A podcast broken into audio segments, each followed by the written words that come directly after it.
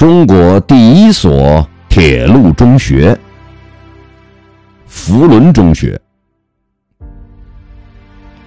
一九一八年，京浦、京汉、京奉、京绥铁路职工联合发起组织了铁路同仁教育会，策划开办铁路沿线职工子弟中学，统一命名为。福伦公学，天津福伦公学第一中学领先开办，首任校长为顾宝山，字暂停。八十多年来，福伦中学培养出大批人才，其中佼佼者有世界著名数学家陈省身。一九一一年至。二零零四年。